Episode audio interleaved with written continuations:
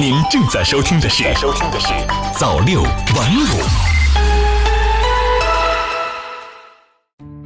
新华社北京四月十七日电，记者十七日从应急管理部获悉，当日应急管理部、生态环境部联合召开尾矿库风险隐患排查治理工作视频会议，部署开展为期一个月的尾矿库风险隐患集中排查治理。应急管理部有关负责人介绍。近年来，各有关部门持续推进尾矿库专项整治和综合治理，全国尾矿库安全保障条件明显提升。但近期黑龙江和陕西接连发生尾矿库泄漏，给我们敲响了警钟，要强化防范化解重大安全风险和环境风险各项责任措施落实，坚决遏制重特大生产安全事故和重特大突发环境事件发生。新华社兰州四月十九日电，记者从甘肃省人力资源和社会保障厅了解到，从二零一八年起，甘肃已累计开发乡村公益性岗位四万九千四百个，实现人均年增收六千元。中央气象台消息，受较强冷空气影响，十九日至二十一日，我国北方将有明显大风降温过程。预计四月十九日八时至二十一日八时。华北、东北、内蒙古、黄淮北部等地的大部分地区气温将下降六至十度，其中东北地区西部、内蒙古中东部等地的部分地区降温达十二度以上。上述地区并伴有四至六级阵风、七至八级的大风，局地可达九级左右。中央气象台四月十九日六时继续发布大风降温预报。此外，十九日至二十一日，内蒙古中东部、华北北部、东北地区有小到中雨。其中，内蒙古中东部、黑龙江、吉林东部等地将有小雨转雨夹雪或雪；黑龙江西部和北部等地局地有大到暴雪。中央气象台消息，受低层切变系统影响，二十日至二十一日，西南地区东部、江南、华南北部等地又将有明显降水，雨量以小到中雨为主，其中。江南南部、华南北部等地的部分地区有大雨、局地暴雨，并伴有雷暴、短时强降水等对流天气。新华社哈尔滨四月十八日电，为确保疫情影响下高三学生复课安全，黑龙江省哈尔滨市计划四月二十日开始对高三复课教职工、学生及家庭成员分期分批进行核酸和血清抗体检测。这是记者从十八日哈尔滨市政府新闻办公室召开的新闻发布会上了解到的。据了解，分批分期检测期间，对尚未检测的学生将采取网上授课，具体由教育行政主管部门负责组织实施。学校教职工、学生检测费用由政府承担，家庭成员的检测费用自理。据介绍，哈尔滨市核酸检测指导价为一百九十元，其中项目服务费三十元，试剂盒等检测费用一百六十元。北京日报消息，北京市发布进一步支持中小微企业应对疫情影响、保持平稳发展若干措施。这份基于支持中小微企业十六条政策又出台的新九条，不仅在先前减免租金政策的基础上延长了减免期限，还扩大了减免房租范围。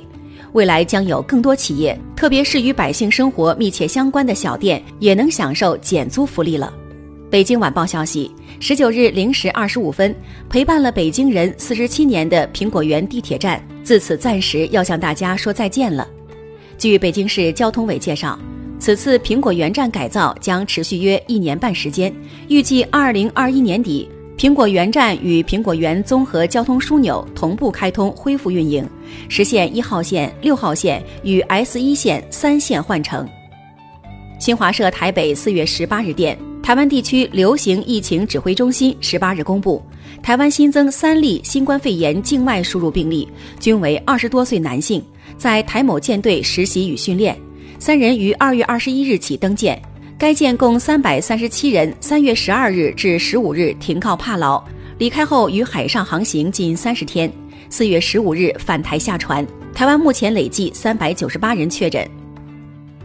近日，云南曲靖市军分区麒麟区人武部在严格做好新冠肺炎疫情防控的基础上，组织三百二十名在家待学的应征大学生，预先进行了血常规、视力等基础体检项目检测。届时，身体素质合格的应征青年将参加后续的征兵环节。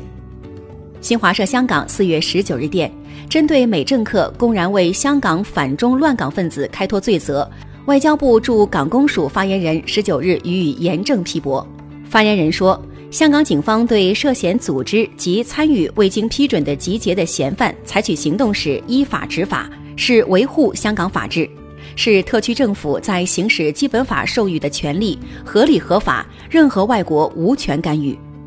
发言人指出，美政客无视事实，歪曲中英联合声明，拿所谓透明度、法治和高度自治做幌子，为反中乱港分子开脱罪责，是助纣为虐、亵渎法治，再次暴露了他们与反中乱港分子沆瀣一气、狼狈为奸的丑恶行径，必将受到国际社会的共同谴责。